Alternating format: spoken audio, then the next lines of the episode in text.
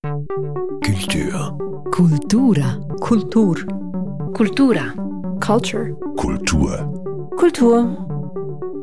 Dies ist der Kulturstammtisch am Mikrofon Erik Facon. Hallo und herzlich willkommen.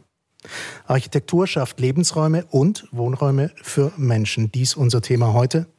Den passenden Rahmen gibt das Architekturfilmfestival, das innerhalb von Open House Zürich stattfindet, und zwar in den Räumlichkeiten des Immobilienkosmos. Open House, eine alljährliche Veranstaltung zum Thema Architektur mit dem Untertitel Architektur für alle.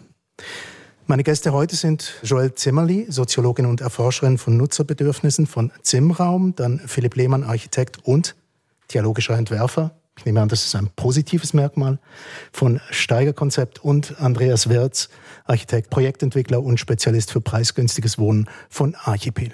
Wir haben uns nun gemeinsam einen Film angeschaut, einen Dokumentarfilm aus Frankreich, Habitation légèrement modifiée, vom Regisseur Guillaume Menieux. Darin geht es um ein Hochhaus, La Tour Bois le Prêtre, ein wunderschöner Euphemismus.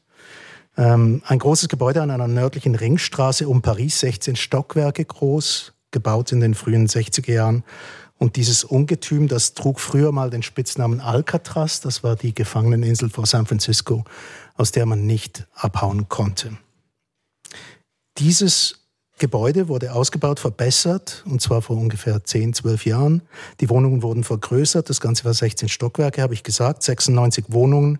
Und jetzt gab es zusätzlich zu den rund 9000 Quadratmetern noch 3500 Quadratmeter hinzu. Nun, ja, zuerst mal zu diesem Film. Wir haben uns gemeinsam angeschaut. Alle von euch haben mit Architektur, mit Wohnen und Bauen zu tun. Ähm, dürfte ich mal um erste Eindrücke bitten? Ich gucke mal in die Runde, wer gerade schon Lust hat, was zu sagen. Ich kann gerne beginnen, danke. Herzlich willkommen auch von meiner Seite. Ja, ich bin beeindruckt von diesem Film. Also wir sehen da in verschiedene Lebenswelten rein. Wir sehen in die Konstruktionskultur der französischen Bauwirtschaft. Das ist sehr viel Handarbeit, hat man gesehen. Erstaunlich. Man, man sieht in das Leben von ganz unterschiedlichen Leuten, wie sie die Welt wahrnehmen, wo sie stehen vielleicht. Man weiß dann aber nicht genau, wie, was, wem soll man jetzt wie trauen und welcher Eindruck zählt am Schluss. Mhm. Also uns fehlt eigentlich der wirkliche Einblick ins Haus. Danke, dass du diese Fakten erwähnt hast, weil das ist ein bisschen die Grundlage für die Bewertung. Also es ist schwierig daraus eine Wahrheit zu finden, aber es sind höchstwahrscheinlich auch unterschiedliche Wahrheiten über die unterschiedlichen Wahrnehmungen der Leute. Mhm. Und somit war es eigentlich ein sehr schöner Eindruck in dieses Projekt. Ja, es liegt ein bisschen an der Form des Films. Direct Cinema nennt man das Ganze. Also größtenteils bestand er daraus, also eine beobachtende Kamera. Erste Eindrücke von dir, Joel? Also ich habe, bei mir hat es eigentlich zwei Dinge ausgelöst. Also es hat relativ viel ausgelöst, ein eindrücklicher Film.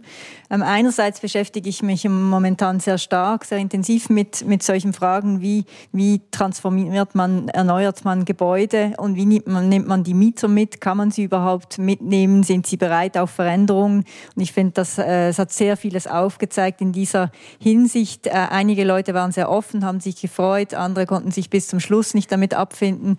Es zeigt einfach, wie wie schwierig es ist, Menschen äh, auf Veränderungsprozesse äh, Prozesse mitzunehmen.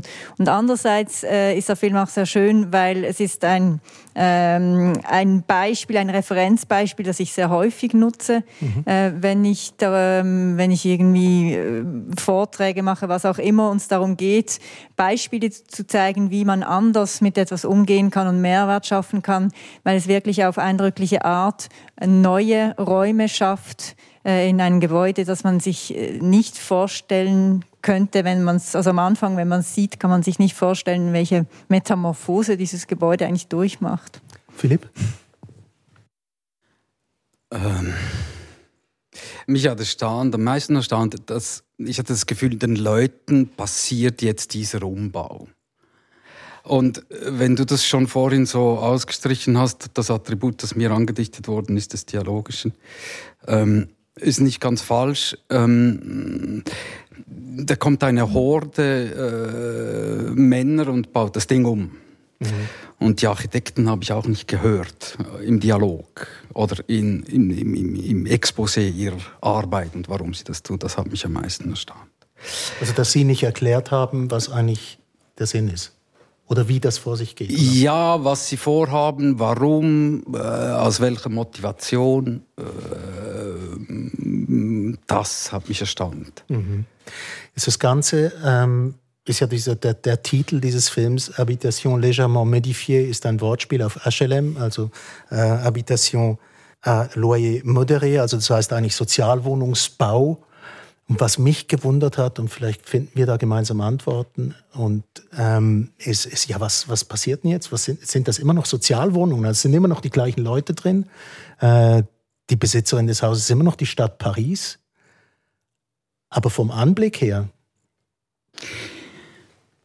Ja, das ist natürlich, ich, ähm, oder wenn das tituliert worden ist als Alcatraz, das ist ja schon ein, ein, ein nicht nur eine funktionale Beschreibung, sondern vielleicht auch eine Geschmacksbeschreibung. Mhm. Und wenn ich jetzt auf deine Frage antworten würde, dann wäre das mein Geschmack. Gut, aber dann der ist wir mal nicht, bei deinem Geschmack. Ja, der ist, ich, ich, ich versuche keinen Geschmack zu haben. Ich versuche geschmacklos zu sein. Okay.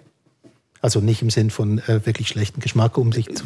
Ja, nicht einen schlechten, nicht einen guten, am besten gar keinen weil mich interessiert schon in der Architektur, warum man etwas tut und die Logik dahinter oder die Motivation dahinter. Und nicht gefällt bei uns im Büro ist das ein Tabuwort, gefällt uns das, weil eben im Dialog ist ein personifizierter Begriff nicht verwendbar. Und ich komme dann nicht weiter, wenn jemand das gefällt mir und jemand anderem gefällt es nicht. Und mhm. das, was man macht. Hat das nicht zu, zu fest mit Gefühlen zu tun? Nein, mit personifizierten Begriffen, mhm. die sehr persönlich sind. Darum, das stockt dann bei mir. Und ich habe gerne Kartoffelstock und jemand anderes nicht. Jetzt möchte ich euch zwei hören. Ich höre euch kichern abseits des Mikrofons. Ja, ich, ich finde es interessant natürlich, die, die Frage, wie man mit Architektur umgeht. Ich möchte aber vielleicht zuerst einen Schritt noch zurück und das mhm. ein bisschen einordnen, was wir da gesehen haben. Und, und ich denke, es sind ein paar wirklich positive Signale, die wir sehen. Man hat mit den Leuten gesprochen, was sie sich eigentlich wünschen. Sie konnten Wünsche anbringen. Sie waren auf diesem Büro, wo man sie beraten hat. Sie konnten in ihrem Haus bleiben. Das ist öfters nicht der Fall. Kommen wir vielleicht nachher noch drauf. Und sie sind immer noch da. Also das heißt, sie, sie, sie wurden nicht vertrieben. Und was, wieso erzähle ich jetzt das so positiv würdigend, oder? Mhm, Vielfach redet man nicht mit den Menschen. Die, die, die, Eigentümer sind irgendwo anonym. Man kriegt einen Brief und sagt, übrigens, in zwei Jahren bist du draußen, wir haben andere Pläne. Wir sind momentan in Zürich sehr stark betroffen von dieser Situation, mit diesem Erneuerungsprozess. Auf der einen Seite die Verdichtung, auf der anderen Seite den, den, den Energiewandel, der uns, oder der Klimawandel, der uns beschäftigt. Und dieser Umstand wird vielfach benutzt, um Mieten aus ihrem, Mieterinnen und Mieter aus ihrem Mietverhältnis verdrängen zu können. Das ist nicht unbedingt der Grund, aber es ist ein gutes Argument. Warum? Wir haben eine Immobilienwirtschaft, die darauf angewiesen ist. Das Mietrecht schützt die, die wohnen, aber die, die gekündigt sind, die sind draußen. Und woran macht man das? Weil die Immobilien regelmäßig am Markt bewertet werden und der Mieter, der neu kommt, der zahlt gut 50 oder 100 Prozent mehr. Und das ist eine Situation, die uns als Bewohner dieser Stadt, alle, die auf Mietwohnungen angewiesen sind, sehr stark bedroht. Und dieses Beispiel zeigt, dass es eben auch anders gehen würde. Und das finde ich eigentlich das Schöne daran. Also wissen wir denn, was passiert ist? Sind die Mieten nach oben gegangen oder sind die gleich geblieben oder hat man denen einfach ein Geschenk gemacht? Jetzt, jetzt haben sie einfach 35 Quadratmeter mehr Wohnung für den gleichen Preis. Ich weiß es ehrlich gesagt nicht, ich habe es nicht herausgefunden. Wir wissen es nicht, aber normalerweise, wenn man die Miete nicht mehr bezahlen kann, ist man nicht mehr dort, oder? Mhm. Genau. Ähm, ja, was haben denn diese Leute irgendwie dazu gewonnen? Ich habe es jetzt ein bisschen salopp gesagt, es, es, gibt mehr Licht und sie haben 35 Quadratmeter von einem, von einem Wintergarten und bei manchen hat man das Gefühl, das löst mehr Verwirrung aus als irgendetwas anderes. Ich glaube, auch das ist wahrscheinlich eine sehr individuelle Frage, was Sie gewonnen haben. Also ganz grundsätzlich, Sie haben mal 30 Quadratmeter mehr. Ich glaube, Sie haben schon mehr Wohnkomfort gewonnen. Ähm, und dann ist es sicher sehr persönlich, ähm, wie Sie das wahrnehmen, was Sie daraus machen. Ähm, für, für die alte Frau ist es immerhin der Balkon, auf dem sie sich sonnen kann, auch wenn sie sich an das andere erst gewöhnen muss. Man weiß ja auch nicht, wenn man sie jetzt ein paar Jahre später fragen würde, äh, dann hat sie sich wahrscheinlich auch mit ihrem neuen Badezimmer angefreundet geredet. Ähm, das ist ja immer eine Frage der Zeit. Ähm, ich glaube, ich glaube schon, dass, äh, dass die Aufwertung ihnen, also dass sie mehr Wohnkomfort gewonnen haben und wahrscheinlich auch ähm, das mit Alcatraz, das ist jetzt definitiv nicht mehr Alcatraz. Also es ist eine, auch ein, ein positives ein Imagegewinn. Man wohnt jetzt in einem schönen Haus äh, oder in einem außergewöhnlichen Haus. Man hat eine, eine andere Adresse. Also schön war ja auch das Bild ganz am Anfang, ähm, wo dieser junge Herr durch dieses Gitter äh, in, die, ins Hochhaus reingeht. Und am Schluss sieht man ja nochmal die jungen Frauen, die reingehen. Und das ist eine ganz andere äh, Tür, also eine ganz andere Eingangssituation. Ich glaube, das löst dann schon auch relativ viel aus. Ähm, man, man hat eine andere Adresse. Mhm. Also es hat wirklich eine Auswirkung. Ähm, da wären wir schon bei der Rolle der Architektur eigentlich. Äh, ich möchte noch ganz schnell, bevor wir darauf äh, zu sprechen kommen, noch das, das Wort des Geschmacklosen nochmal aufnehmen, was natürlich nicht so gemeint ist. Also das ja, doch, doch, das ist so äh, gemeint. Das ist tatsächlich so gemeint. so gemeint. Ja. Äh, also ich verstehe unter geschmacklos natürlich die Verbreitung von schlechtem Geschmack in meinen Augen. Ohren, wie auch immer. Okay. Ja, aber ja. was wir meinen, einfach möglichst den Geschmack auf der Seite lassen. Genau. Äh, mehr auf die Funktionalität genau. setzen. Das heißt aber nicht das, was Joel sagt. Mhm. Dass, wenn sie das Gitter anspricht, dann redet sie von der, Bedeutung, von der Bedeutung der Dinge. Und die finde ich absolut zentral in der Architektur oder generell. Ich glaube, man kann nichts tun ohne Bedeutung. Meine Uhr hat eine Bedeutung, dass du keine hast, hat auch eine. Und ich glaube, dass diese, die Suche von einer Bedeutungserhöhung in Bezug zu Alcatraz und jetzt finde ich, ist es gelungen. Also die haben, glaube ich, eine andere Identifikation mit ihrem Haus jetzt. Und ich habe es nicht ganz so gesehen, äh, wie du sagst, Andreas. Ich weiß nicht, ob der Einbezug der Mieter ein Feigenblatt war. Und aber im Umkehrschluss wurden diese Wohnungen, das hat mich dann erstaunt, dann wieder extrem individualisiert. Oder die Frau mit dem Täfer, der andere hat es gestrichen. Das müsste ich mir bei der Helvetia dann nicht erlauben. Und das habe mich schon erstaunt, diese Individualisierung. Und zuerst, dass du gesagt hast, Joel, dass natürlich das Neue Unsicherheiten bringt und das Alte Sicherheiten, Altersbewohner, Alter unabhängig. Und dann am Schluss vom Film haben sich so wie ich das wahrgenommen habe, alle diesen Zusatzraum quasi einverleibt. Die eine sonnt sich, der andere hat ein Sofa hingestellt. Das finde ich schon, äh, das finde ich die, eigentlich die erzählerische Differenz im Raum und im Film. Und ich glaube, man kann sich an sehr vieles äh, gewöhnen und auch daran erfreuen. Und dann kommt die Gewöhnung und dann, wenn man jetzt wieder rückbauen würde, glaube, da wären die, die vorher dagegen waren, nicht dafür, dass man das wieder rückgängig macht. Ich, ich, was ich ja sehr spannend finde, ist, ähm, eigentlich wohnen die ja nachher in einer anderen Wohnung als vorher ähm, weil die Grundrisse wirklich angepasst sind, die Orientierung ist anders und trotzdem ist es etwas anderes, wenn ich umziehe, dann mache ich in der einen Wohnung die Türe zu und in der anderen die Türe auf, äh, zwei Tage Umzugszeit und, und dann habe ich das Neue. Und hier ist ja total spannend, wie die, also sie mussten ja richtig leiden, also es war ein Leidensweg von, von der einen Wohnung in die andere. Sie dachten mal fünf Wochen und dann müssen sie drei Monate warten und die, die haben dann, also die haben ja richtig miterlebt, wie sich das geändert hat. Und ich glaube, das schafft dann auch einen ganz anderen Bezug zum Neuen. Eben, man fremdelt vielleicht, man, man findet äh, man kann vielleicht auch am Anfang nicht zugeben, dass man es noch lässig findet eigentlich. Aber ich finde das noch interessant, diese, dieser Prozess, den Sie mit dem Wandel der Wohnung durchmachen. Und eigentlich wäre es ja auch interessant, was es bei den Menschen selbst ausgelöst hat ob sie sich auch irgendwie in einer Art damit verändert haben, ob sich neue Perspektiven bei ihnen gezeigt hat, weil manchmal löst, lösen Veränderungen ja auch etwas aus. Man sieht Dinge plötzlich anders, man kann Dinge anders machen. Das wäre eigentlich noch interessant gewesen zu erfahren. Ein weiterer Dokumentarfilm müsste daraus entstehen. Fünf Jahre oder zehn Jahre fünf später. Jahre oder zehn Jahre später. Jetzt, was mir sofort in den Sinn gekommen ist, also wir gucken einem, einem Haus zu, 16-stöckig, ein Riesentrum, das umgebaut wird. Und dann ist mir als erstes mal in den Sinn gekommen, als Nicht-Architekt, als äh, in solchen Fragen doch relativ unbeleckt, ja, lohnt sich denn das überhaupt? Das lohnt sich auf jeden Fall. Das lohnt sich vor allem aus Gründen des CO2-Ausstoßes. Also die, die Frage des Umgangs mit dem Bestand äh, beschäftigt uns immer mehr. Mhm. Wir merken, dass in bestehender Substanz wahnsinnig viel CO2 gebunden ist. Wenn wir das niederreißen und neu bauen, produzieren wir eigentlich eine relativ große Umweltbelastung. Und wenn wir die Rohbauten weiter nutzen können, und bei einem 16-geschossigen Haus ist das so, wie der Film war sich nicht ganz einig, ob das Haus vom Einstürzen bedroht ist oder ob es so solide gebaut ist. Da gab es zwei Aussagen. Mhm. Ich gehe jetzt mal vom zweiten aus.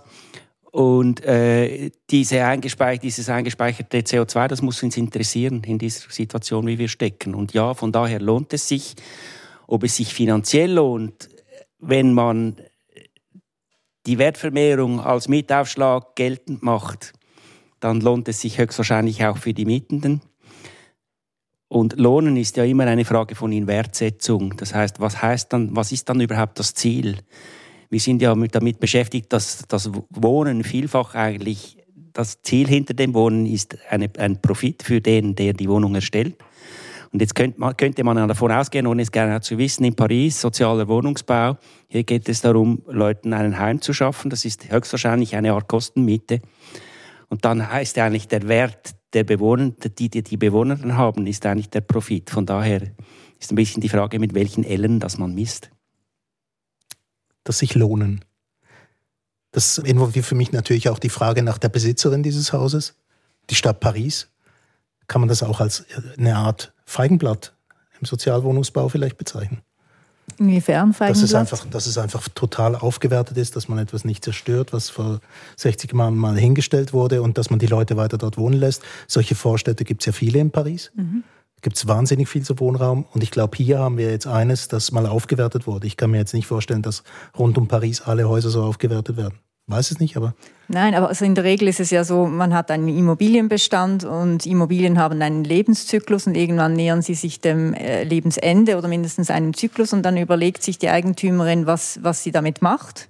Und je nachdem, welche Ziele sie verfolgt, welche Möglichkeiten sie hat, äh, erneuert sie oder eben in, Zürich wird auch abgerissen und neu gebaut. Das hängt ja mit den Zielen ab.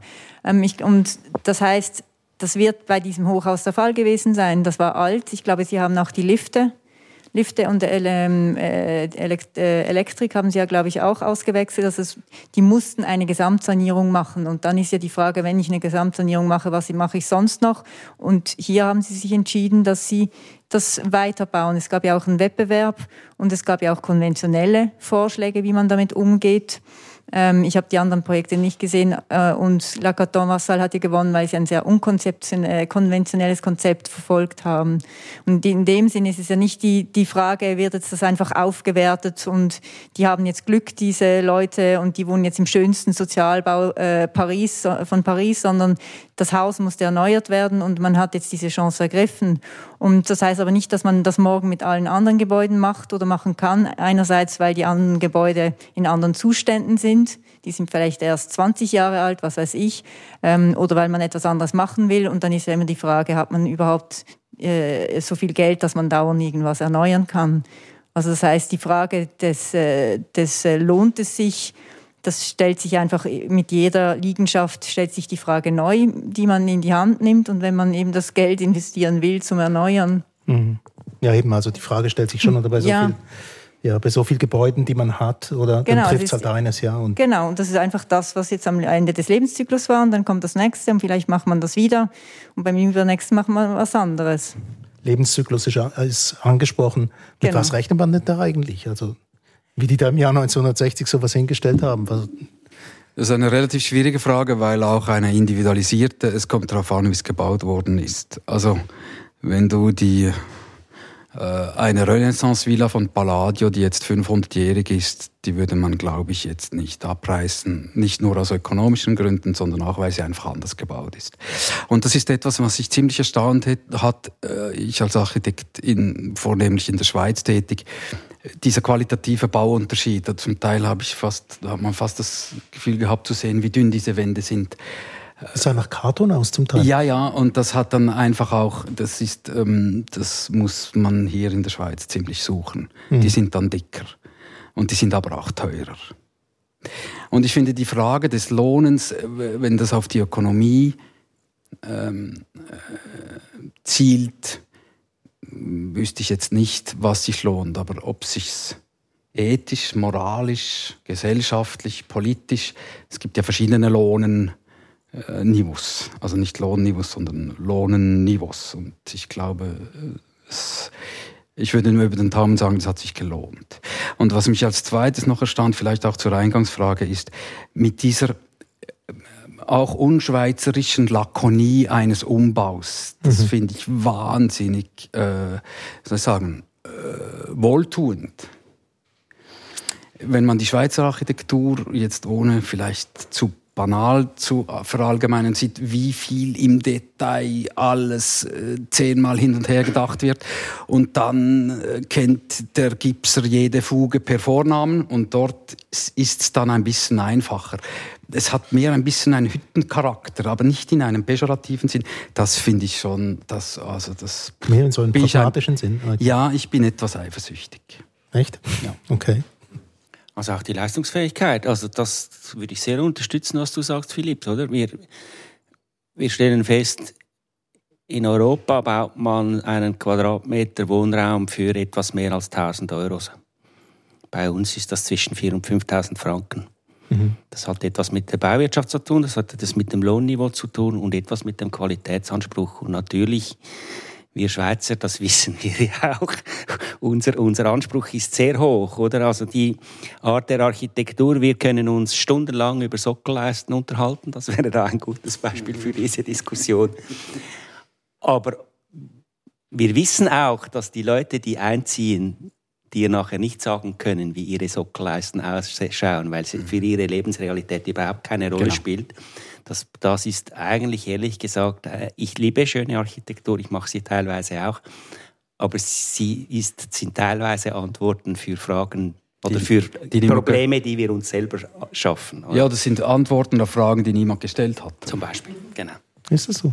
Ja, vielleicht noch ganz kurz zur, zur anderen Frage. In Zürich, äh, also in Zürich, in der Schweiz rechnet man so mit 30 Jahren. Also nach 30 Jahren kommt die erste größere Sanierung, nach 60 Jahren überlegt sich man, lebt man sich zum ersten Mal, ob man es abreißen könnte, dann 90 Jahre, das sind eigentlich so die Zyklen, immer 30 Jahre, äh, wird irgendwie wieder überlegt, was könnte man machen. Mhm.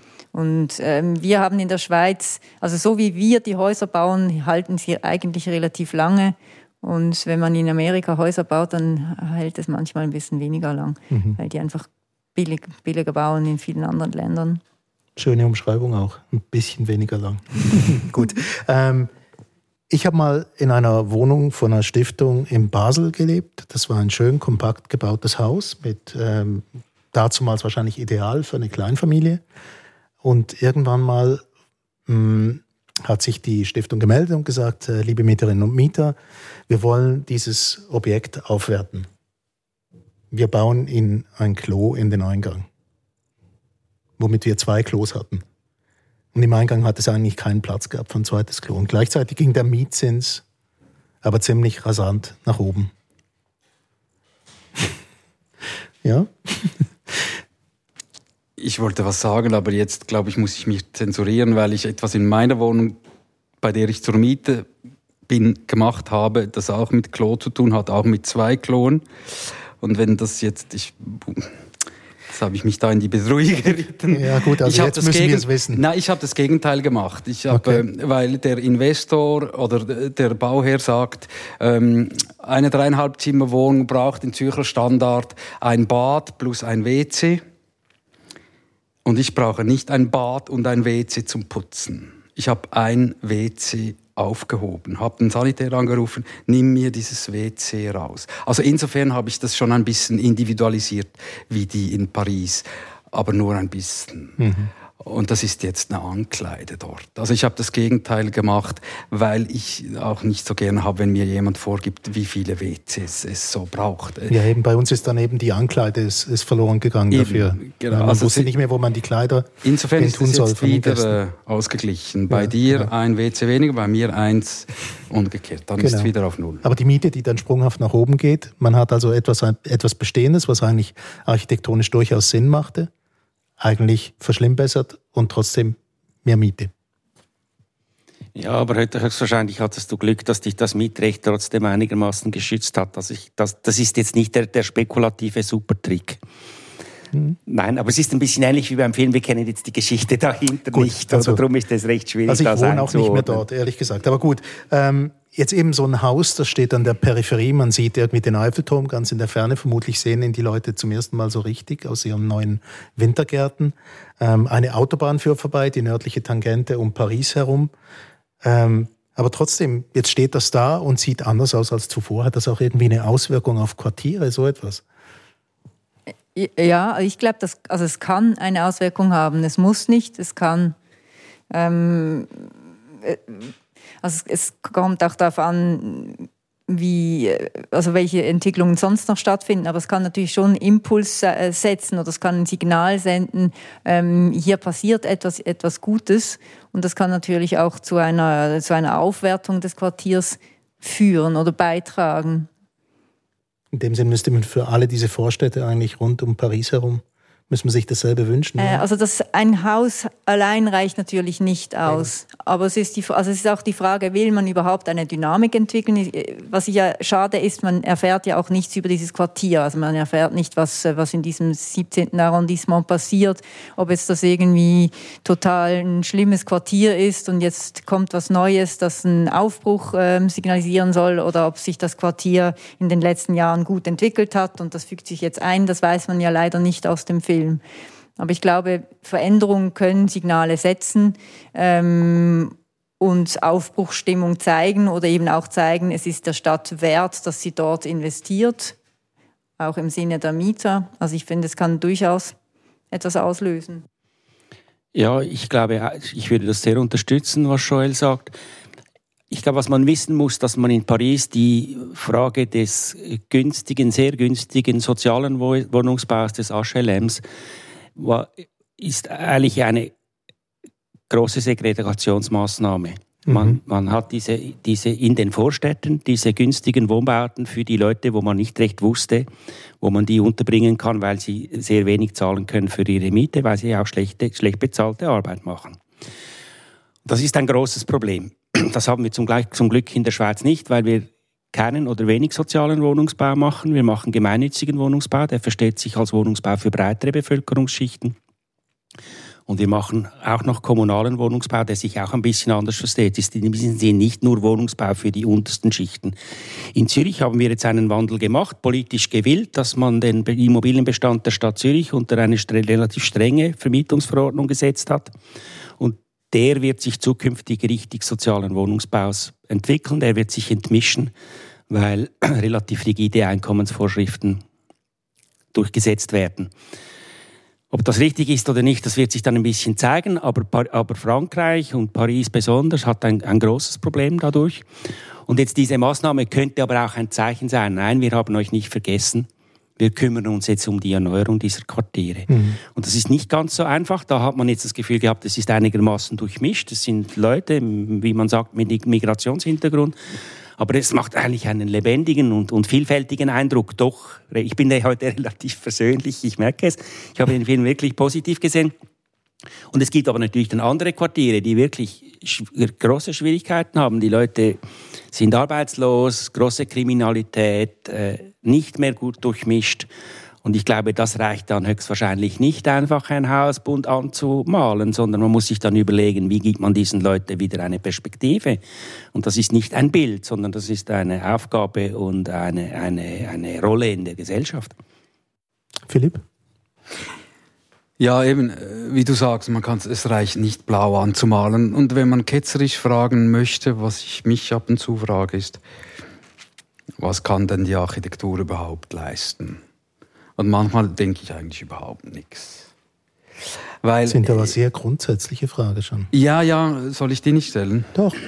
Ich hätte sie schon noch gestellt. Ah, Entschuldigung. ist schon gut. Eben, und ich glaube, ich weiß nicht.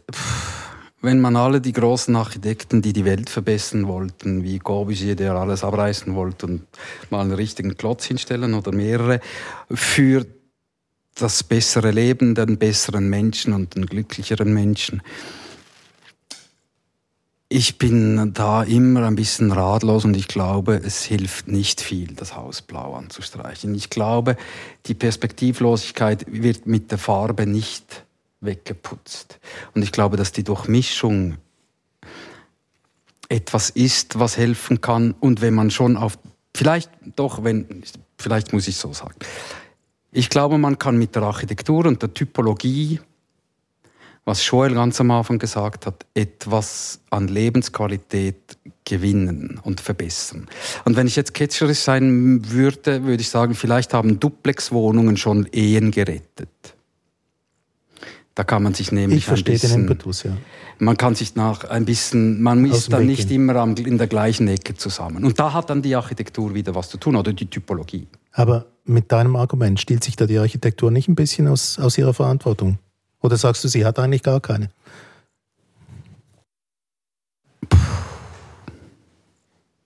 Also wenn ich sie die Leute nicht, nicht glücklich machen kann?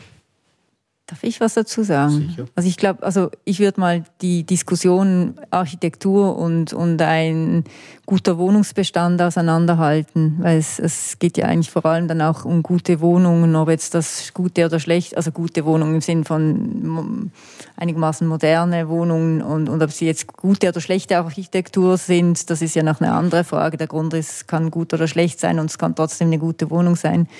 Ähm, ich glaube, es ist eine Mischung, äh, was ihr beide gesagt habt. Also Andreas hat gesagt, wenn, wenn die soziale Mischung wirklich äh, sehr schwierig ist, dann macht auch ein schönes Haus nichts aus. Und ich glaube, dann braucht man wirklich mehr. Ähm, dann braucht es Programme, also auch soziale Programme, um, um Quartiere zu unterstützen und wieder positive Dynamiken reinzubringen.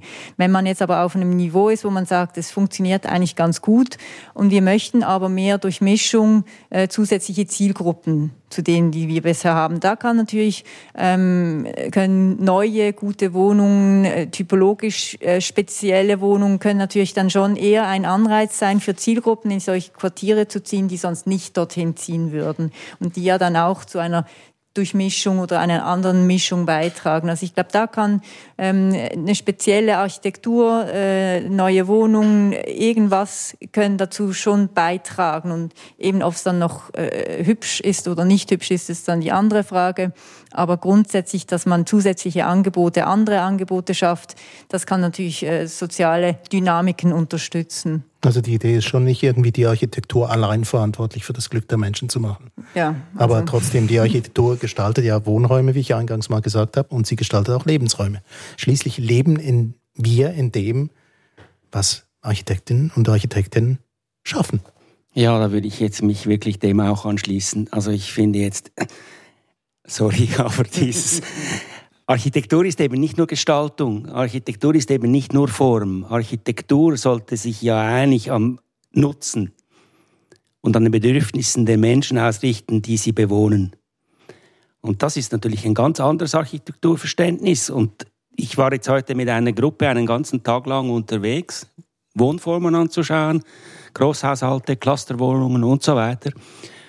Und dort kann Architektur sehr viel leisten, weil, weil sie nämlich bei einem Bedürfnis ansetzt. Das sind Leute, die sich alleine bewegt haben bis jetzt, alleine gewohnt haben und gemerkt haben, dass sie vielleicht von Einsamkeitsfragen äh, betroffen sind, dass sie sich nicht mehr vorstellen können, alleine in einer kleinen Wohnung zu altern, die sich zusammenschließen und, und sich auf den Weg machen, neue Wohnmodelle auszuprobieren. Und da braucht es Architekten, die ihnen helfen, diese Konzepte umzusetzen. Und ich meine, die, die, gerade die, die Zürcher Genossenschaftsszene zeigt das weltweit beachtet, wie in den Grundrissen, in den Wohntypologien hart gearbeitet wird, wie an Wettbewerben ganz interessante Dinge geschehen.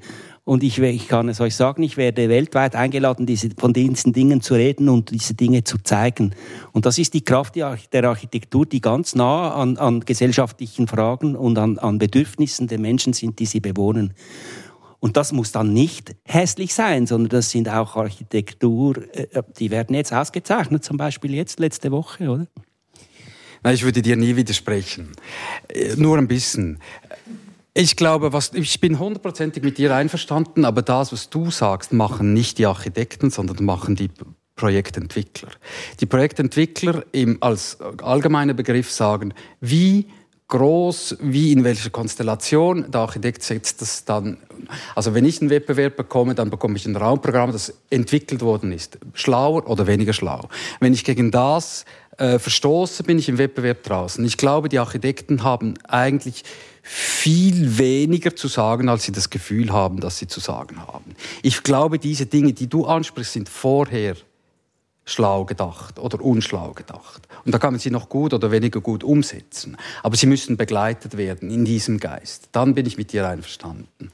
Aber wenn eine Turnhalle bei mir bestellt wird und ich mache ein Schwimmbad draus, dann mache ich mir keine Freunde. Obwohl auch ein schönes Schwimmbad dann schön ist. Ich wollte in die gleiche Kerbe schlagen. Also es ist ja schlussendlich der Eigentümer oder wie man so schön sagt, der Besteller und es kann natürlich sein, dass der Besteller oder der Eigentümer sagt oder der Entwickler, wer auch immer, das kommt ja auch ein bisschen drauf an, ähm, ich will was Neues ausprobieren. Ähm, ich könnte mir vorstellen, Menschen wollen jetzt eher wieder zusammenwohnen. Und dann kann es schon sein, dass, der, dass dann im Rahmen eines Architekturwettbewerbs die Architekten dann sich äh, überlegen, was für Typologien gäbe es. Aber ich glaube, der, dass der Auftrag kommt ja vom Eigentümer und vom Investor oder Entwickler oder was auch immer und nicht vom Architekten. Es sei denn, der Ent äh, Architekt äh, investiert selbst und baut etwas, weil er damit seine eigenen Ideen verwirklichen kann, was es ja durchaus auch gibt. Architekten, die selbst bauen, damit sie das bauen können, was sie wollen oder was eben noch niemand will, aber sie das Gefühl haben, dass das gut wäre. Ja, das ist höchstwahrscheinlich ein Spiegelbild der heutigen Realität. Ich glaube einfach, dass diese Fragen äh, multidisziplinär gelöst werden müssen und wir haben vorher im, im, im, Vorbereitungsgespräch über ein anderes Projekt, wo wir gerade dran sind, gesprochen, über die Verantwortung der Architekten, oder? Machen wir alle Bestellungen mit? Erfüllen wir alle Raumprogramme? Bauen wir Gefängnisse und so weiter. Das ist eine Frage, die haben wir uns als junge Architekten gestellt. Machen wir einen Wettbewerb für ein Gefängnis mit? Jetzt kann man sagen, ja, wir machen mit, dass es ein gutes Gefängnis gibt. Oder sagt man, wir machen nicht mit, weil wir eigentlich diese Form von Bestrafung nicht okay finden. Das ist jetzt so dieser Themenkomplex. Aber ich muss natürlich sagen, in meiner Rolle bin ich relativ privilegiert. Ich bin tanze auf beiden Seiten. Ich mit dem Genossenschaftswesen. Ich bin auf der Bestellerseite, bin aber gleichzeitig auf der, auch auf der Architekturseite. Einer, der mit der Architektur tanzt hier. ich habe natürlich gemerkt, dass man, äh, je früher man dabei ist, eigentlich desto mächtiger man wird. Und ich, ich bin froh, in dieser Rolle zu sein. Aber trotzdem, oder ich staune dann auch immer wieder, wir haben schlechte Formen, auf ein Wettbewerbsprogramm zu reagieren und sagen, ihr bestellt vielleicht etwas Komisches. Teilweise reagieren wir jetzt in Wettbewerbsprogrammen. Also es werden jetzt zwei Wettbewerbe lanciert, einer in Basel und einer in Zürich. Die sind noch nicht öffentlich, aber dort wird es genauso sein, dass, dass man sagt, wir haben ein Haus. Das gibt es schon. Wir haben ein Programm, nämlich wir wissen etwa, wie viele Leute zukünftig da wohnen wollen. Und wir suchen jetzt nach Modellen, wie das am besten bewohnt wird. Und dann sind wir ganz nahe an der Architektur und sind ganz nahe an der Bestellung. Und die Besteller haben gemerkt, dass es keinen Sinn macht zu beschreiben, wie viele genau Toiletten und wie viele Zimmer und ob die Mutter und die Vater dass sich das Zimmer trennen, äh, teilen oder eben getrennt schlafen, dass sie sich vielleicht um diese Fragen nicht kümmern müssen, weil die Leute dann schon wissen, wie sie das machen wollen. Ja, das ist natürlich, es ist eine Aufnahme, aber ich finde genau das. Ähm, wenn Leute zu uns kommen, ein Haus bauen und sagen, da bekommen wir ein Raumprogramm, dann die erste Sitzung geht dann immer so gut, okay, die Hard Facts kennen wir, so und so viel Zimmer und wie auch immer. Jetzt diskutieren wir mal über die Soft Facts. Was ist das? Wie wird gewohnt? Wie, wird, wie sieht die Zeit aus? Wie sieht die Zukunft aus? Was sind Prämissen? Was sind, da, das wird dann, dort wird es dann spannend. Ein Zimmer, 15 Quadratmeter, das kann man noch schnell mal machen. Aber der Rest, das Weiche drumherum. Welche Bedeutung bauen wir? Was für eine Stimmung bauen wir? Was für eine Typologie bauen wir? Wie wohnen wir? Das finde ich dann, das ist eben der Dialog, den dann für die weichen Faktoren. Und manchmal kommen noch andere Leute dazu, die auch irgendwas sagen, wie zum Beispiel Joel. Äh, das finde ich, das Pluridisziplinäre finde ich dann schon wirklich sehr bereichernd. Also ich bin auch doppelt eifersüchtig auf diese, was du für eine Doppelrolle hast, Andreas. Das ist schon cool. Sollen wir das in der nächsten Runde mal besprechen, wie er mit dem umgeht, mit der Eifersucht und hm? ich habe ein bisschen ähm, Hemmungen, jetzt irgendeinem von euch dreien das Schlusswort zu überlassen. Darum gucke ich jetzt mal raus ins Publikum, ob es da noch irgendwelche Fragen und Anmerkungen gibt. Also ich habe als Kind in einer Banlieue gewohnt bei Paris, Les Ulis. Mhm. Und dort gibt es eben so Hochhäuser. Und erstaunlicherweise ist das Leben dort, hat sich sehr gut entwickelt, obwohl sehr viele Leute mit Migrationshintergrund dort wohnen und so. Und der Grund sind die Sportplätze und der Gärtner. Weil die Leute haben die Sportplätze, sie gehen Sport machen ähm, und sie haben den Garten. Und wenn sie das nicht hätten, wären die Jugendlichen wahrscheinlich wirklich irgendwie am, ja, am, also was man in Zürich zum Teil sieht. Da wollte ich die Joel fragen, wie, wie sie das sieht. Das ist ein guter Punkt. Und ich glaube, die Möglichkeiten ähm, außerhalb des privaten, der privaten Wohnung sich beschäftigen und auf, aufhalten zu können, macht einen großen Teil der Qualität aus. Gerade die in den Banlieues, die Wohnungen sind klein, meistens sind ja sehr überbelegt. Das hat ja die Frau erzählt, die irgendwie zu, wenn ich das richtig verstande, zu 14 in der Wohnung gewohnt haben. Und da spielen solche Zusatzflächen eine extrem große Rolle. Ähm, also zwei Beispiele in die Telly in Aarau, das sind auch so große Scheibenhochhäuser, die haben genau das auch, die haben so Minigolf, Kleintierzoo, sie haben sonst noch einen Park, Tennisplätze. Und das führt dazu, dass, äh, dass das auch recht beliebt ist und das wird wirklich sehr stark genutzt. Und auch in Berlin sieht man das, da gibt es ja sehr große, sehr große Plattensiedlungen.